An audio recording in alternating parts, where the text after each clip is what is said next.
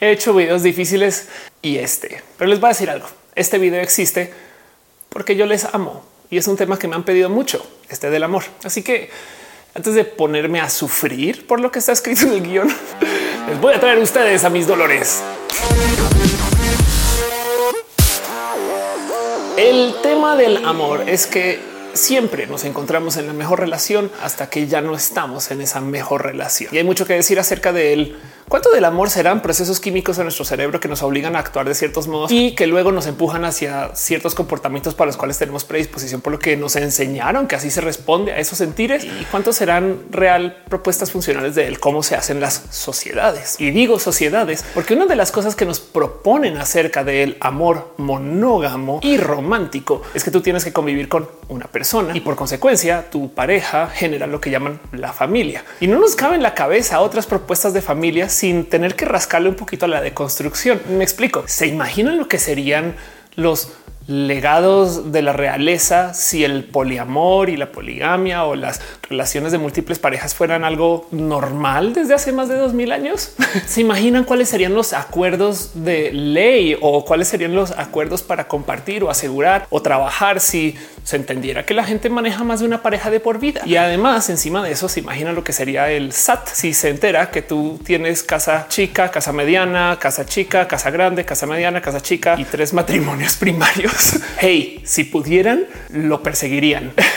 Este video fue editado por Elisa Sonrisas, la mejor transeditora del Internet. Chequen en redes sociales como Elisa Sonrisas. Déjenle un abrazo. Pero bueno, el punto es que quiero hablar de ese tema porque me apasiona un buen, ya que hay un sinfín de cosas que vienen de esto de lo cultural. Una de las cosas que la gente no tiene muy presente acerca del el matrimonio natural y la monogamia y que de paso la gente antiderecho se la pasa así restregándonos en la cara de esta es la naturaleza y es como de claro que no. Una de las cosas que la gente no tiene presentes es lo artificial que es la monogamia y el cómo nuestros cuerpos hasta podríamos argumentar no están hechos para este tipo de relación o de este tipo de esquemas de sociedad y nos obligamos a pasar por esto porque al parecer funcionan o han funcionado. No sé si este es el más óptimo, pero nos han traído hasta acá. Entonces hay algo hay que decir de eso. Miren, si todavía no me creen con esta, yo sé que hay algunos animales que encuentran su pareja de por vida y no la sueltan estas cosas, pero son muy poquitos. La gran mayoría de los animales y cualquier cosa por fuera del reino animal que viva, claro que convive con un sinfín de parejas a lo largo de su vida. Es que no muchas al tiempo. Entonces, ¿en qué momento pensamos que nosotros los seres humanos mágicamente estamos diseñados solamente para tener una pareja de por vida para siempre? Y si eso no fuera suficiente y todavía no me creen, más piensen quién ha vivido así. Sí, yo sé que hay algunas personas que tuvieron esos abuelos que nunca se divorciaron, pero que luego así mira, así no sé, ya dormían con camas separadas, con una cantidad de cosas que dices. Yo no sé si estaba en una relación tan, tan relación, pero estaban juntas. Entonces, bueno, pues siguió, no que vivió la monogamia por muchas cosas así. Eso también yo sé que existe, pero del otro lado de muchas personas que han pasado por muchas parejas monógamas dedicadas con compromiso varias veces en la vida. Pueden ser ustedes. Seamos pareja. El caso en este mundo de DTF y de Grinder, Tinder, ghosting, simmering, benching, mandame a la verging. En este mundo que busca tener esto del amor y lo relacional tan bien definido, creo que vale la pena asomarnos un poquito por él. ¿Por qué nos cuesta tanto lidiar con esto? Y cuando digo cuesta tanto es que muchas cosas suceden a nivel procesos químicos. ¿Cuánto del amor será nosotros lidiando con procesos químicos y el cómo nos enseñan a responder de ciertos modos a esos procesos o esas emociones? ¿Y cuánto será que nuestro cuerpo realmente reacciona a ciertas cosas así? Y entonces la gran mayoría de la gente entiende que eso es el cómo se vive el ser ser humano. Lo digo porque el rechazo social y amoroso activa los mismos procesos cerebrales que el dolor físico. Sí es verdad que si nos rompen el corazón puede que nos duele el pecho y por consecuencia entonces podemos pensar en el cómo es que lidiamos con el dolor en general. El dolor existe para evitarnos enredarnos en ciertos comportamientos y menos mal porque si no fuera por el dolor o el miedo, se los juro que alguien estaría aventándose ácido en la cara solo por ver que se puede hacer. No, eso es que estas son las cosas que luego dices, bueno, menos mal existen esos reflejos. Esto llegó por algún motivo y pues ahora estamos aquí por eso. Pero evidentemente también, a menos que tengas algún motivo para hacerlo, pues mucha gente va a querer evitar el dolor y por consecuencia, entonces a veces entramos en prácticas, puede ser de lo amoroso, de lo social o internas de lo que funciona en nuestra cabecita para evitar ese dolor y eso se vale. Pero a donde voy con esto es que claro que esto vuelve mucho más complejo el procesar el que es el amor, porque como no es algo pues, que se pueda documentar, sí, claro, son estos químicos que salen en tu cerebro cuando no, o tampoco es esto es lo que sucede cuando cumples con los 10 pasos de tampoco son cosas irracionales. Esto que nos enseñaron a entender como el amor viene de él, sumar un sinfín de experiencias y decir eso es amor. y miren como todo aquello, respuestas físicas y condicionamiento de reaccionar de nuestro cerebro a ciertos tipos de sentires, tanto así como hay dolor. Por supuesto que también hay placer, sea por el amor o por las actividades que se desbloquean socialmente hablando cuando enfrentamos que hay amor presente. Y entonces, como tenemos un patrón de placer y gozo, entonces también entran en juego todas las dinámicas y mecánicas de la adicción. No es que esté diciendo que todo el mundo es adicto al amor o adicta, sino que eh, pues está la dinámica. Hay gente que entra fácilmente en estos patrones, hay gente que no. Hay gente que se vuelve un poco más adicta al conocer a alguien, salir, estar un tiempo, no sé qué, y luego soltar, irnos con la próxima persona. Y entonces eso es un modo de relacionarse. Hay gente que se hace muy adicta de encontrar estos sentires constantemente en nuestro cerebro y entonces eh, trabaja para que eso siempre esté presente. Y entonces eso es otro modo de relacionarse. O sea, lo más interesante de todo esto es que esa persona que entra en relaciones suelta, entre relación suelta, entre en relación suelta, esa persona socialmente hablando está mal vista y se le castiga. Mientras que una persona que maneje ciertos otros tipos de reaccionarios a sus procesos químicos internos, como el negarse cosas, creería eso sí está bien visto socialmente hablando. Y entonces ahí tenemos una conversación que tener, porque además podemos argumentar en ambos sentidos como una puede ser superior que la otra o inferior y, podemos ver todo esto un debate moralino acerca de si es mejor tener 100 parejas o una. Y además luego tenemos que definir el que es una pareja y por qué 100 y no 10. Ofelia, o sea, cálmate. ya quisiera. Hola, llegando a mi departamento con 100 parejas. Nadie paga renta grande dividido en 100 partes. Pero ya ven, ya ven, es un tema interesante con mucho que platicar, porque además hoy en día vivimos en la era de la información, la era del podernos conocer con cualquier persona en casi que cualquier lugar del mundo. Vivimos en la era de los teledildónicos, donde podemos tener un juguete sexual en casa de una persona en Canadá y la persona que lo opera está en la Ciudad de México y vía una llamada o hasta sin llamada puede controlar los procesos de lo que podría ser el intimar con otra persona sin verse, sin estar en el mismo país. Qué chido.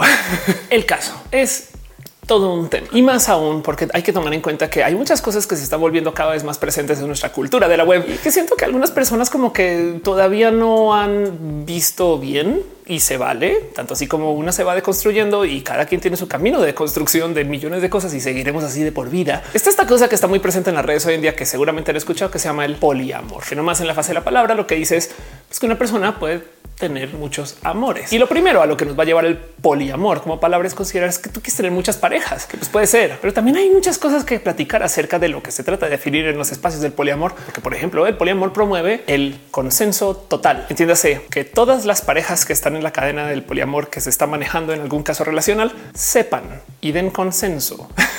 Hey, una vez me preguntaron, Ofelia, ¿cómo definirías el poliamor? Y yo me volteé y les digo, imagínate si tu pareja monógama te dijera todo, pero absolutamente todo. O sea, como si fuera maldición de genio de la lámpara. Ahora me vas a tener que decir todo lo que piensas y comienza a balbucear y escupir y decir todas las cosas acerca de quién la trae, quién no la trae, con quién quisiera estar, con quién no quisiera estar, con quién ha estado, con quién se está viendo y todo eso al tiempo para que tú sepas y luego tú de vuelta le digas las tuyas y ya. Ok, va. Ok, sí, eso no es exactamente el poliamor, pero es una de las cosas que se promueven en los espacios de la negociación poliamorosa, que todos den su consenso acerca del cómo se va a compartir. Y digo compartir porque hay una cosa muy rara que sucede con el concepto del poliamor y es que nos rasca a este deseo interior del yo soy monógama. Yo solamente voy a ver a una pareja de por vida, que es de nuevo rarísimo. Porque piensen ustedes en esta situación. Si en las familias hay amor, debatible según la familia, pero me entienden, si en las familias hay amor, no es como que tú digas, perdón, pero viene un hermano nuevo, yo solamente tengo 10 gramos de amor para dar y ya los di. O sea, ya tengo mi hermana mayor, mi hermano menor. O sea, ya no hay nada. Lo siento,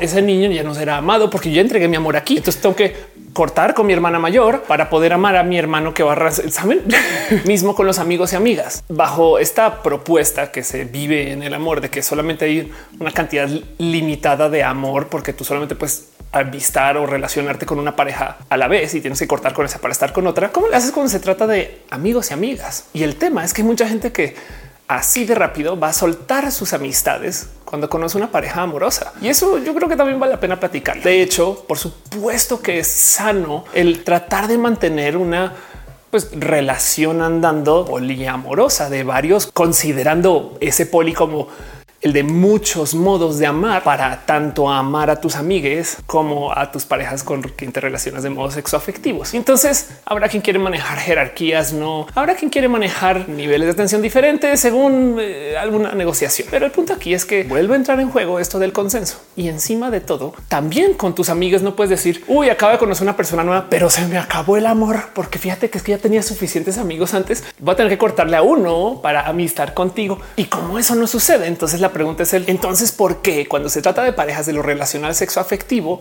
ahora aquí sí tenemos que dividir o solamente compartimentalizar que vamos a poder amar a una persona a la vez. Punto. La conversación del poliamor es larga. Y de paso, yo no soy buena voz para esto. Yo soy muy inexperta en este tema. Mi relación poliamorosa actual, pues también es una relación con la cual pues convivo de millones de modos diferentes, con muchas negociaciones y con un chingo de cosas que a veces son requete bonitas y otras que son meramente muy bonitas. Pero el tema es que estas son mis experiencias. Así que no más quiero dejar en dicho que cuando se busque y hablen de los temas del poliamor, por favor no digan Ofelia me dijo que así es, porque Ofelia solamente les dijo que así es por donde pueden ir a investigar más y entérense con gente profesional en estas cosas. Yo también estoy aprendiendo como ustedes, pero que esto no nos detenga de platicar del tema, porque como todo aquello en este canal, si seguimos juzgando, no vamos a poder hablarlo. Y si pudiéramos hablar de tantas cosas, pues podemos trabajarlo, saben? Y entonces en eso vámonos a nerdear un poquito acerca del concepto del amor romántico. Ese que tenemos programado aquí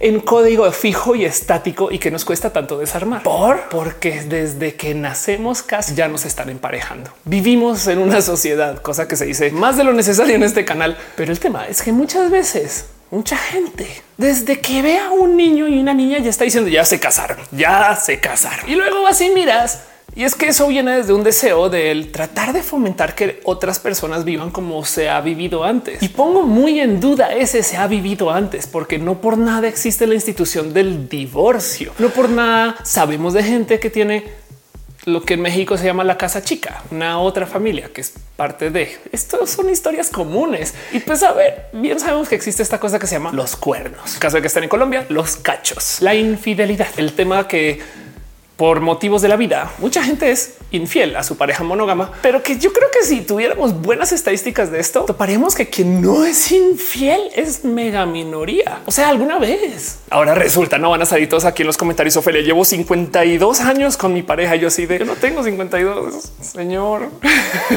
¿Qué es el amor romántico? Una noción ideológica que se propuso a eso de 1750 por poetas. Eso es el amor romántico. Son historias escritas por poetas para definir lo que es el amar, que se construyen alrededor de lo que debería de ser el conocer seres humanos. Él es el motivo. Quien comenzó a definir lo que es el amor romántico, en esencia estaba gritándole al mundo para decir las pasiones son necesarias. No podemos ser tan fríamente calculantes acerca de cómo nos vamos a relacionar con otras personas, porque este mundo de 1750 a 1850 era un mundo que se estaba globalizando, industrializando y que estaba enfrentando unas cosas que le respondían más a la ciencia y menos a la pasión. Te salieron estos poetas a decir no, el amor es lo que nos une, no el deseo de construir naciones o el deseo de hacer fortalezas militares o el deseo de hacer industrias funcionales, sino el deseo de conocer gente que nos den alegrías y felicidades y cosas que requieren que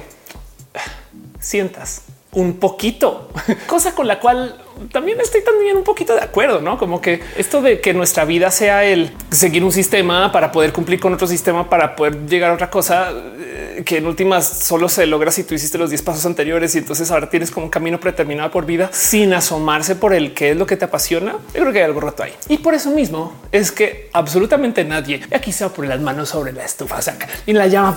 Yo me meto esta llama para, para decir lo que va a decir ahorita. Yo creo que nadie, nadie cumple con las reglas del amor romántico. Es que es un imposible. Yo creo que todo el mundo ha vuelto a mirar a alguien más, ha mentido así es una mentira blanca acerca de dónde he estado. Yo creo que mucha gente ha puesto muy en duda esto de la supuesta lealtad infinita y tantas otras cosas. Y por consecuencia, constantemente estamos renegociando el que es el amor, con quién y con quien pues lo vemos a calidad de compromiso. Y en esa negociación, y ojo que esto es opinión personal, pero yo creo que en esa negociación ahí es donde está el relacionar. Habrá quien lo ve en la pasión compartida, habrá quien lo ve en la misión de vida, pero yo lo topo en la negociación, porque siento que aquí es donde se vive lo chido de, pues, de los acuerdos que nos llevan a compartir.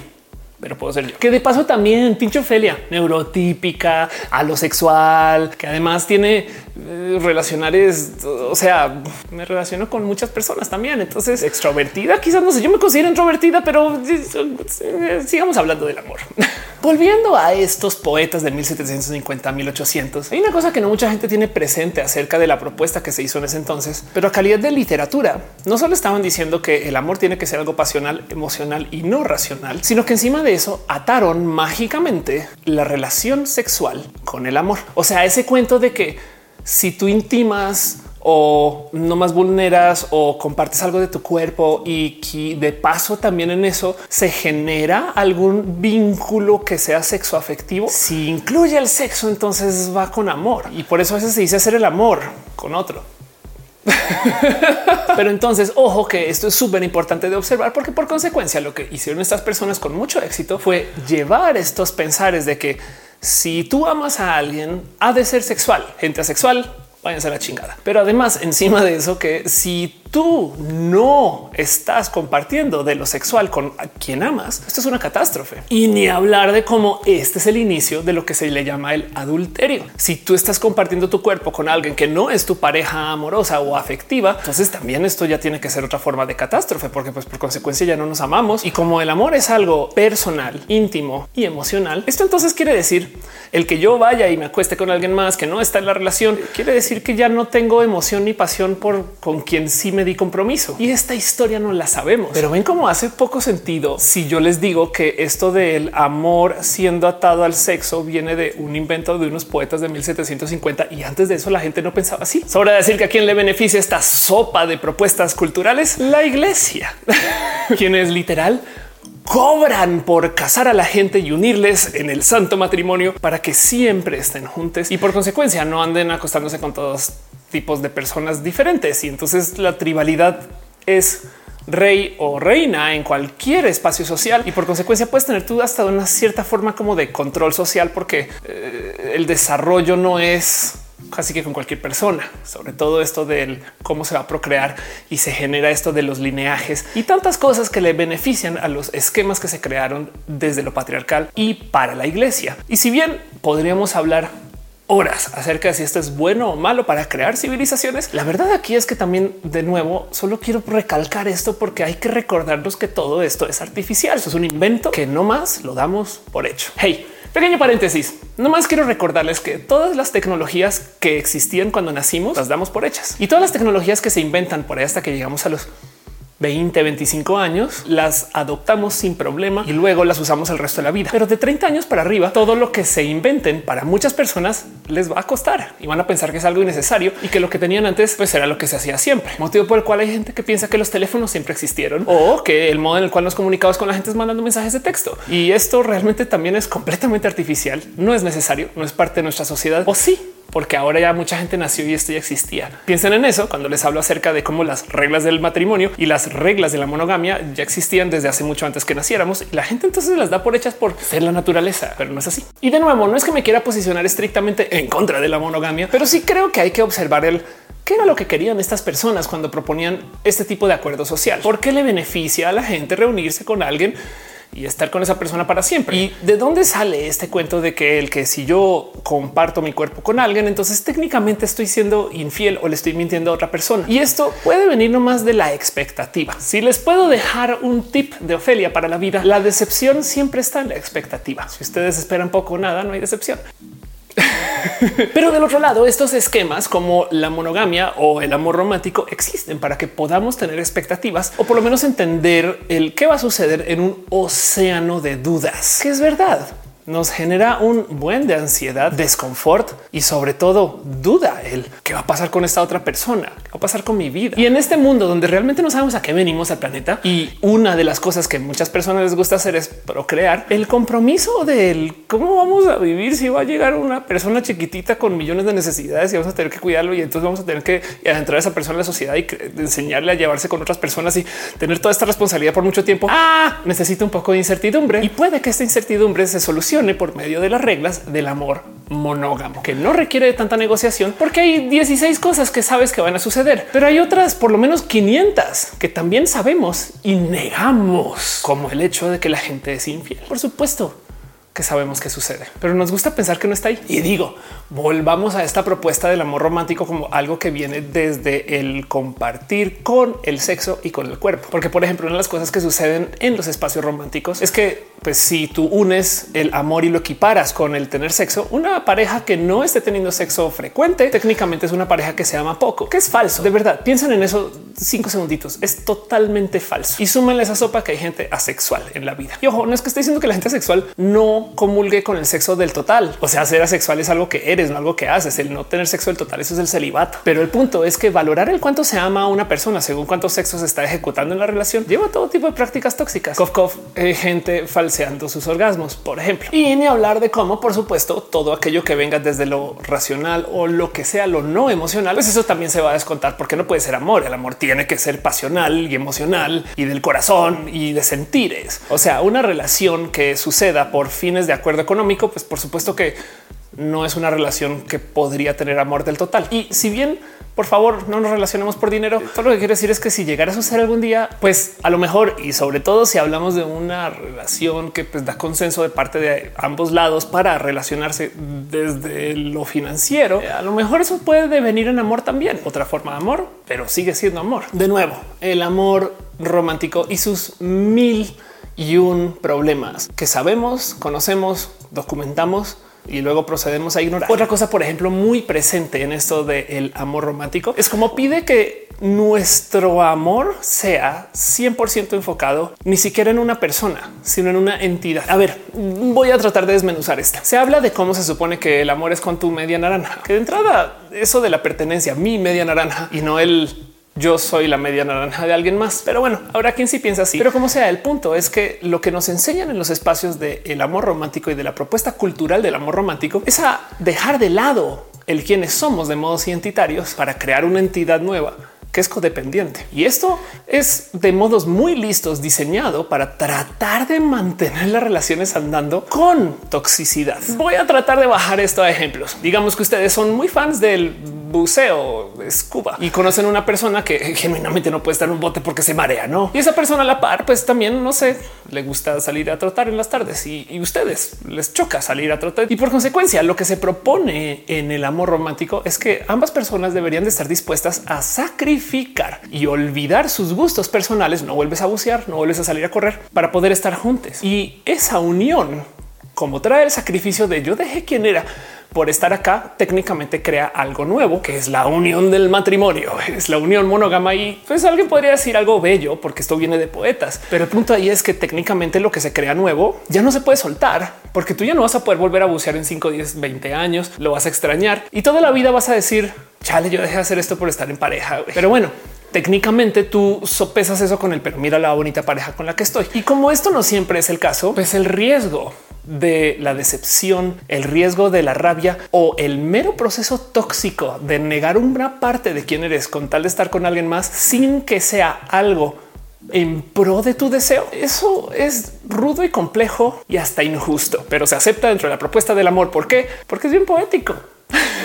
es muy pasional. Por supuesto que un poeta va a decir cosas así. Sacrificas una parte de quien eres, entregas los cachos de tu identidad y forjas algo. Y es de no mames, güey. A mí sí me gusta ir a bucear. Dejen, deja. Y entonces dirán ustedes, Ophelia, ya ya párale, suélteme señora que ya estás diciendo muchas cosas acerca de mi vida y esto me está comenzando a doler. A lo cual yo todo lo que les tengo que decir es un de esto se tratan estas super negociaciones mega progre acerca de tratar de redefinir qué es el amor. En la propuesta literal de la generación de cristal progre de la generación millennial para abajo, hay mucha gente en la generación Z que está hablando de estas cosas. Y en esas propuestas, una de las cosas que está presente y primario es el admitir que tenemos sentimientos, admitir que esos sentimientos se tienen que negociar y que son únicos para cada persona, que hay gente divergente, que gente neurodivergente y que hay gente que además tiene traumas y cosas complejas por las cuales hay que trabajar y procesar el cómo nos sentimos y cómo vivimos. Entonces, si tú pones un marco de reglas que está definido por poetas de 1750, 1850 y dices así vivir a toda la sociedad, pues por supuesto que va a haber carencias de negociación y he ahí el problema, porque si tú callas algo porque se debe de asumir que así van a ser las cosas, eso no le va a encajar a casi que nadie. No por nada hay tantos matrimonios que acaban en divorcio, lo cual me lleva entonces a el se han puesto a pensar lo que es el matrimonio. Se le llama matrimonio porque es la unión de la madre mater al patrimonio. Y si bien yo sé que no hay nadie excepto 10 personas, pero la gran mayoría de la gente no se está casando por esto. De ahí viene. Esta es la tradición que mucha gente quiere mantener. Es tratar a la mujer como si fuera la pertenencia. Miren, a ver, seguramente están diciendo Ofelia, ¿de qué hablas? Piensen el quién entra a la mujer a la iglesia. Cuando estamos hablando de matrimonios católicos, de paso, hay religiones varias. Eh, ¿Me entienden? Así de sí, Ofelia, pero sales de México y eso ya no aplica. Y es verdad. Y yo aquí de youtuber diciendo todos los matrimonios son así. no. ¿Saben qué? Voy a decir algo. Voy a hablar del matrimonio de Hollywood, ni siquiera porque también hay diversidad. Me metí un hoyo, no? El caso, el matrimonio de Disney de la vieja escuela, porque seguramente ya cambió. El matrimonio de Disney es el que entra el padre con una chamaca que técnicamente le pertenece y se le entrega al nuevo dueño, que es el esposo. Y el motivo por el cual eso sucede es porque esa madre ahora es parte del patrimonio de ese chaval y esto se le llama el matrimonio. Entonces, miren, ignóreme a medias con eso porque hay un sinfín de millones de modos de casarse y este no tiene que ser el único ni de lejos. Seguramente casi nadie se está casando así, menos las familias que yo conozco y por eso hablo de este tema, pero me entiende. El matrimonio técnicamente le habla a esto del amor romántico y al cómo solamente hay un modo de amistad y conocer y luego ligar con alguien y luego tenemos que entonces, uy, que ese es otro problema de las reglas del amor romántico que realmente tenemos que cuestionar. Es tal como el problema del amor romántico es que no se nos enseña en la escuela. Y entonces dirán ustedes, no, Ophelia, ¿cómo van a enseñar? O sea, que tú quieres que nos enseñen a coger. Sí sería deli, la neta. O sea, si lo piensan, si enseñan en las escuelas lo que es, no sé, el bondage, déjense el uso del condón. La gente quizás tendría prácticas más sanas de tantas cosas que dices, güey, ¿qué les pasa? Pero como sea, como esto nos enseña, porque se supone que no sucede y entonces dicen, los niños pues entonces no mucha gente toma en cuenta la otra carencia del amor romántico. La decepción está en la expectativa y el tema con el amor romántico y la propuesta del amor romántico es que nos dicen que esto debería de existir porque lo natural es lo que queremos, ¿no? Y entonces asumen que todo el mundo lo puede solucionar sobre la marcha con las mismas capacidades. Piensen en eso, que de toda la gente que se enamora, se supone que uno te enamoras con una persona a primera vista. Gracias, poetas de 1750. Y esa persona a primera vista ya van a tener todas las herramientas para convivir por el resto de su vida. O sea, yo vi una persona y ahora con esa persona toda la vida hasta que te mueras. Y encima de eso, a lo largo de esa negociación de vida, vamos a negociar sin que nos enseñen a negociar. Vamos a hablar acerca de temas complejos, personales, privados e internos, sin que nos enseñen a lidiar con las emociones. Por supuesto que los matrimonios normales, lo que sea que significa eso, están destinados a fallar o sea, no sé, tener una serie de capacitaciones acerca de la negociación de alto nivel y luego enfocar eso a la negociación con la persona que acabas de conocer, que acabas de ver por primera vez en tu vida, con quien te vas a casar y vas a vivir toda la vida. Saben?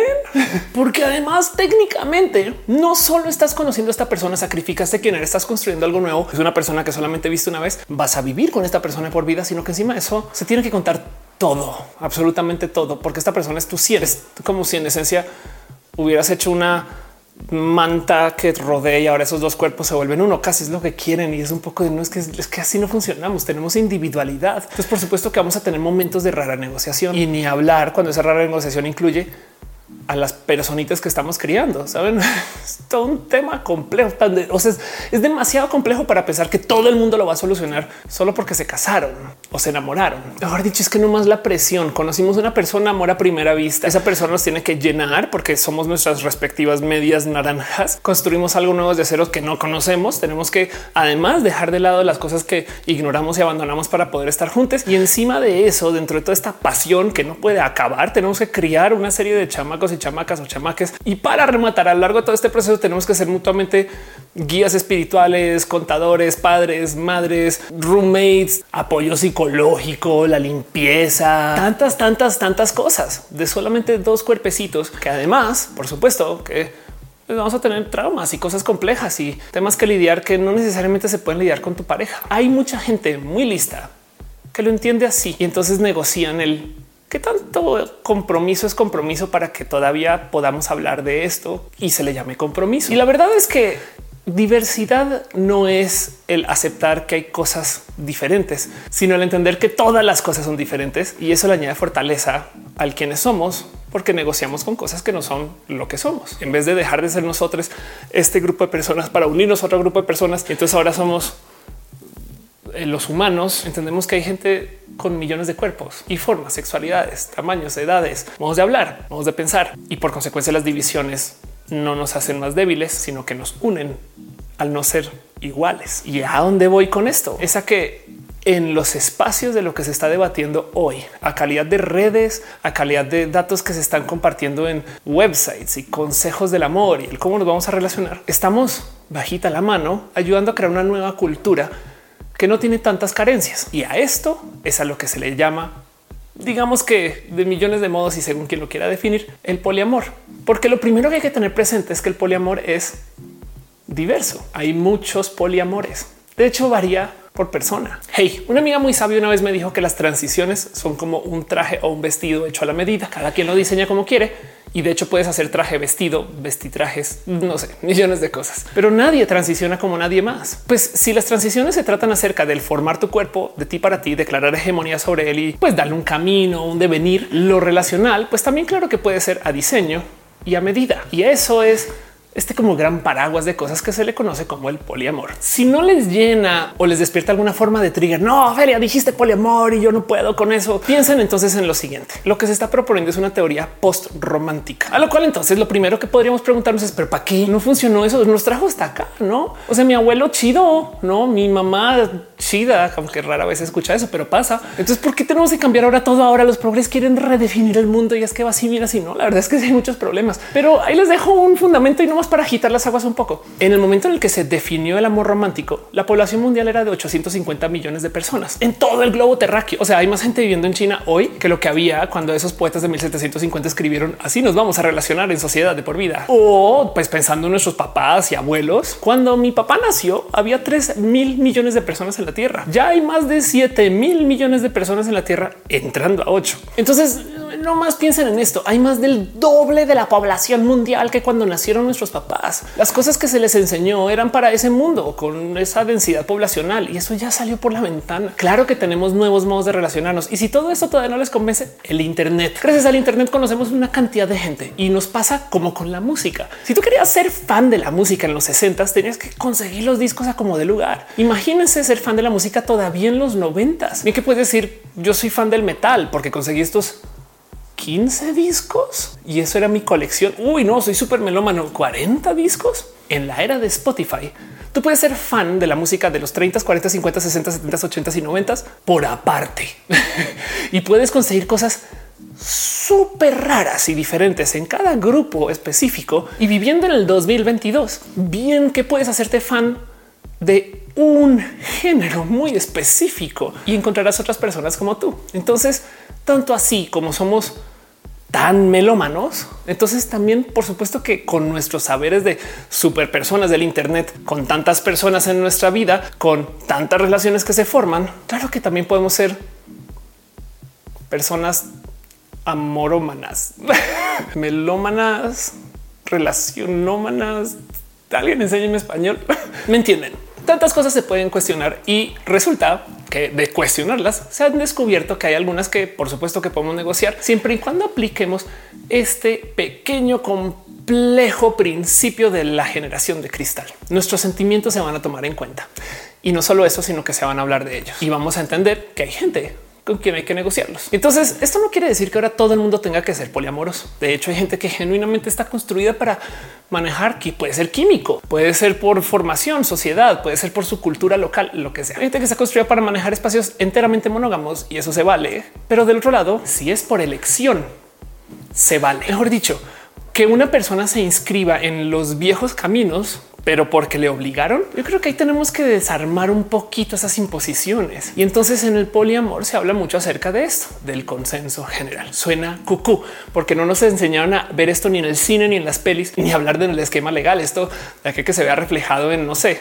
una aseguradora, va a pasar tiempo. Pero el tema es que mucha gente se está preguntando, ¿y si yo en vez de cuernear, le digo a mi pareja, esa persona me atrae y quiero salir con esa persona un rato, pero acá sigo también, tanto como tú puedes amar a tu nuevo hermano que acaba de nacer. Y entonces esa negociación llevará a algún lugar. Habrá quien dice, no, tú me perteneces, que es raro y hasta un poquito violento y agresivo de decir, porque mi cuerpo es mío, no de alguien. Y entonces en eso hay mucho que negociar y no hay reglas fijas de cómo, cuándo y dónde. Y de nuevo, yo no soy persona para esto. Hay gente experta en el poliamor, hay gente experta en lo relacional, pero definitivamente, y se los puedo decir con fe de experiencia, el hablar de las cosas, así sea hiper difícil, puede ser más sano, porque en el peor de los casos, si la relación corta, sabes por qué. Esto del ghosting, del cual he sido parte y me han hecho parte en ambos casos, es muy violento. Yo traigo mis propias culpas de haber ejecutado este tipo de pensares cuando no tenía herramientas para lidiar con pues, otros caminos de hablar las cosas. Pero dejando eso de lado, el cómo nos relacionamos puede llevar a un sinfín de diálogos y pláticas acerca de él, qué es lo que nos asusta de las relaciones. Y yo sé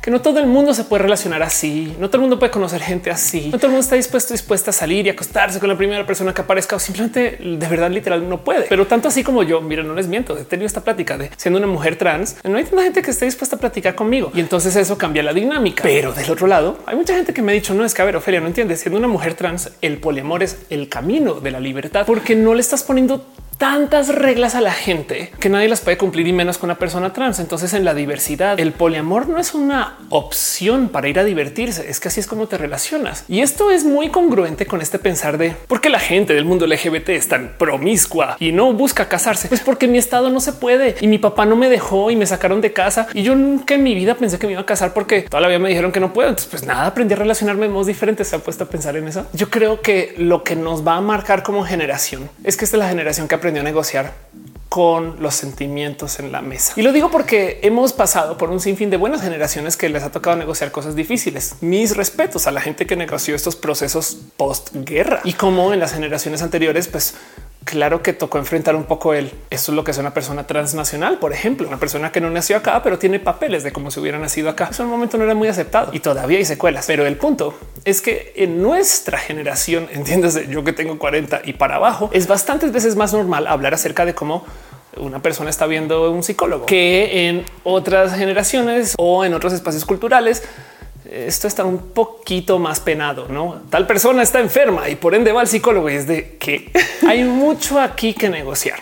Y por supuesto que para rematar, no todo el mundo puede tener acceso a estos procesos o estos acercamientos de lo que es tener el apoyo emocional para nuestros procesos. Eso me queda claro. Pero cuando se trata del amor y lo personal, creo que tenemos que tener una conversación muy seria, porque el problema por el cual no la estamos teniendo, y ojo que esto es la hora de la opinión con Ofelia Pastrana, es hora de opinar. Yo creo que tiene que ver con el hecho de que la iglesia identitariamente basó su existencia alrededor de la formación de la sociedad como entidades que tienen que reproducir. Mejor dicho, una de las misiones de la iglesia católica cristiana es que tengamos muchos bebés y cualquier cosa que atente contra eso, pues va mal. Ahora del otro lado, si lo piensan, si fomentaran el poliamor, yo creo que había aún más bebés, pero el tema es que quieren que exista esta entidad de la familia. Y entonces ven como un literal atentado contra la familia que tú digas, pues hay gente que tiene dos o tres familias, pero el problema aquí es que yo les pregunto a ustedes si no conocen a alguien así ya mismo, si es que no son ustedes. Y entonces, si así nos relacionamos hoy, ¿por qué no lo hablamos como gente adulta? ¿Por qué no, en vez de callarnos, negociamos alrededor de esto que se puede consensuar? ¿Dónde podemos eliminar las toxicidades? Y sobre todo, ¿dónde podemos tomar en cuenta los sentimientos de toda la gente que está enredada en esta sopa para que no sea problemático? Como en estas cosas que viene la generación de cristal, que por supuesto que hay que tomar en cuenta que la gente tiene sentimientos. Pero bueno, todo esto para tratar de articular el por qué tenemos que cuestionarnos el qué es el amor y a dónde va y cómo va a suceder esto en el futuro. La verdad es que bien que podríamos decir que se está deshilachando la sociedad porque ahora la gente quiere tener de muchas relaciones, pero en últimas la verdad de la historia es que esto ya sucede. Lo único que queremos es que se hable y se diga y sobre eso negociemos y de paso eliminemos estos pensares de gente de hace más de 300 años acerca de cómo deberíamos de vivir hoy, que nomás ya no aplican, capaz en su momento sí o eran necesarios, pero ya avanzamos. Déjenme saber qué piensan ustedes de esto. Y yo sé que hablar del amor es complejo y difícil y no más les voy a volver a recordar. Yo Estoy hablando desde mi esquina, desde mis privilegios, desde mi relacionar y desde mis aprendizajes que muchos son hasta recientes. Pero sí es verdad que el relacionarnos desde el poliamor nos lleva a hablar y yo creo que eso es poderosísimo porque miren, en que podrían ustedes tener una relación poliamorosa jerárquica que actúa de modos vinculares casi monógamos, pero todo se habla. ¿Ven la diferencia? No hay expectativas, que de paso también nota al margen. El espacio de ligue poliamoroso es la cosa más teta y nerd que hay. Yo le doy la bienvenida, pero como pues, se busca y se fomenta que la gente diga todas las cosas, entonces como que no hay innuendo. O bueno, ya sé que seguramente va a decir alguien, sí, Ofelia, en el poliamor hay mucho innuendo, no más que tú no sabes ligar y estás bien pendeja. Puede ser, puede ser, pero luego te topas con gente que literal primera cita ya te están diciendo, no, lo que yo busco cerca de mis vínculos relacionados y es wow, wow, wow. Un momento. Mientras que la banda de cis heterosexual a los sexuales como de con arena y ya, ya, eso, ya, es, eso fue una línea de ligue. Nos hablamos en tres días. Te dejé mi celular acá. No es como wow, güey. ¿En qué momento lograste hacer tanta inferencia solo una mirada? Y es que, pues claro, en los espacios de la monogamia, pues das muchas cosas por hecho. En los espacios del poliamor toca negociarlo todo. Eh, pero esto es un bienvenido, según Esperemos. Miren, esto no se inventó hoy. En los 60 existía el concepto del amor libre, que desafortunadamente como movimiento cultural dio un alto total con esto de las ITS. Y entonces mucha gente comenzó a platicar acerca de cómo no te puedes relacionar libremente porque eh, pues no tenemos el cómo entender esto que sucede con nuestros cuerpos cuando estamos teniendo mucho contacto. Pero en la era moderna esto ya está superado, observado y por supuesto que podemos tener diálogo hasta tomando eso en cuenta. Hey, ¿Sabían que este año hubo más transmisiones de VIH entre gente heterosexual porque no tienen una cultura del cuidado ni de hablarlo ni de hacerse pruebas que entre gente homosexual? Bueno, al parecer esto fue una noticia que se volvió muy viral. Hágame fact check con esa. Capaz está más sensacionalizada de lo que yo creo y no me sorprendería lo más mínimo si resulta que esto es solamente en un país o una cosa así. Pero como sea, el punto es que en nuestra vida moderna sabemos ya tanto de la ciencia, de la medicina y de lo sexual que no tenemos este problema que se tuvo en los 60 y entonces volvemos a lo mismo. Si tenemos tanta información, ¿por qué no lo hablamos más? Si sabemos que esto puede funcionar, yo creo que es una bonita apuesta, pero esa es mi opinión. Déjenme saber aquí abajo en los comentarios qué piensan, cómo están, cómo se sienten y sepan que les amo con todo mi corazón. Nos vemos en el próximo video. Espero tengan por lo menos una noche amorosa.